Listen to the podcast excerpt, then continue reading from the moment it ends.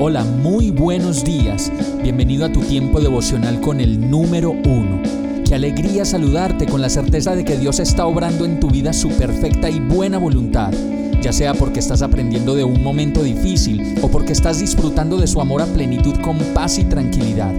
Llegó la hora de tomar tu Biblia, pues de seguro Dios te va a hablar, te va a reconfortar y lo mejor de todo, te va a dar las respuestas que estabas buscando. ¿Qué esperas? Vamos, súbete de una vez en este pequeño pero eterno vuelo devocional con destino al cielo.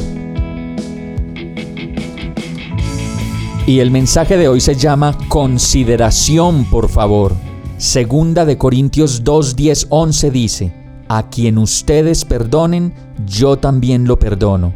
De hecho, si había algo que perdonar, lo he perdonado por consideración a ustedes en presencia de Cristo, para que Satanás no se aproveche de nosotros, pues no ignoramos sus artimañas.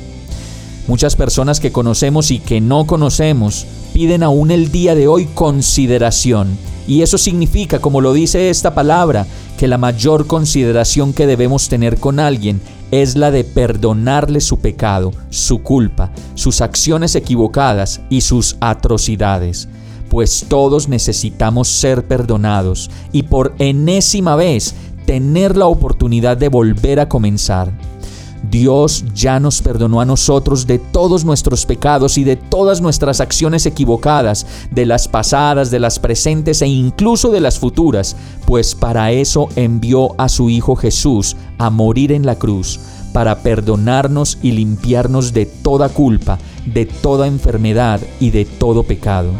Y todo esto con el fin de que el diablo no se aproveche de nosotros, como lo dice este verso de Corintios, pues cada vez que no perdonamos y que nos llenamos de amargura y resentimiento por la falta de perdón, los más afectados y los más damnificados somos nosotros, son nuestros hijos, nuestra familia y todas las cosas que hacemos.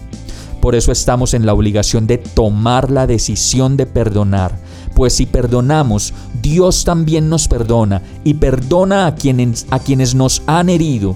Además de ello, tenemos la certeza de que Dios, por consideración a nosotros, ya nos ha perdonado, de tal manera que no seamos más zarandeados por la duda, por la incredulidad, por el odio y por la sedicia.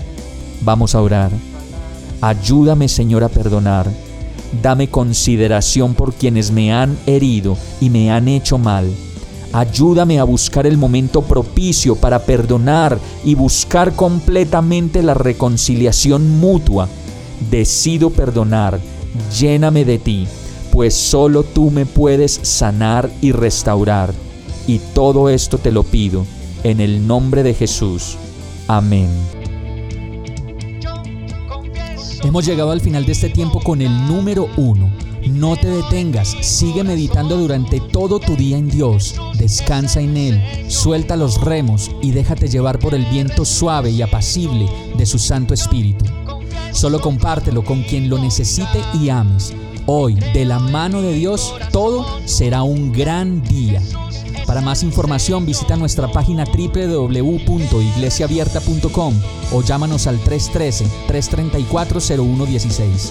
Oramos y rogamos para que cada día te enamores más de Dios y para que no pares de pasar todo tu tiempo con el número uno